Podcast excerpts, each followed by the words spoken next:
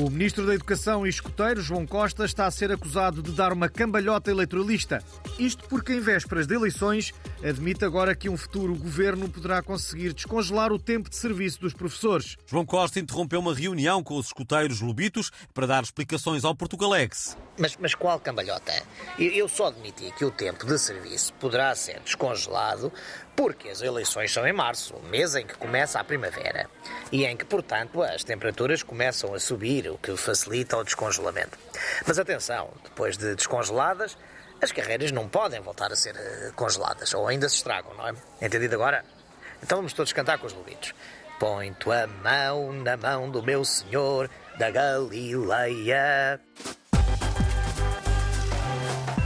E os resultados do estudo da comissão que avaliou localizações para o aeroporto continuam a dar confusão. Um dos maiores críticos é o comentador José Gomes Ferreira, que já prometeu Flamengo. Ai, não consigo.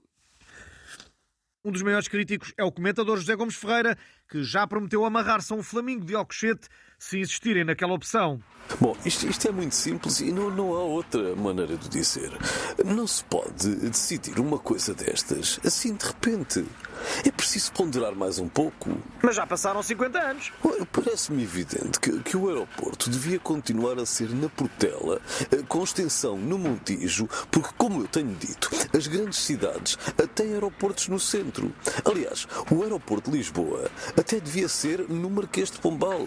Usava-se a Avenida Liberdade como pista. E, e não se ia dar cabo do, do ritual de acasalamento das garças trombudas de Alcochete. Está tudo na net. Vão apanhados dos cornos.com. Que grandes cidades é que têm os aeroportos no centro, Zé? Uh, ui, imensas. Olhem, Sturkan de cima, na Suécia, por exemplo. E mais, além dos milhões que, que, vão ter de gastar na nova ponte e no comboio de alta velocidade, o governo ainda vai ter de realojar os flamingos de Alcochete.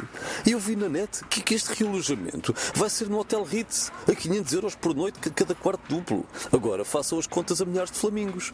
É muito simples e não, não há, não há, não há, não há outra maneira de dizer. Uh, certo, obrigado Zé e as melhoras. Entretanto, Entretanto, o André Ventura já veio dizer que, se fosse com ele, o aeroporto estava construído num fim de semana.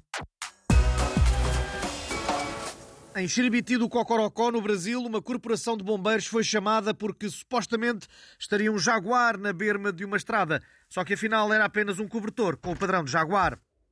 E eis que nos chega agora uma atualização desta notícia. Afinal, não era um cobertor, era Cátia Aveiro que esteve quase a ser abatida. Sim, eu estava à rasca para fazer xixi e pedi ao meu marido para encostar à berma da estrada.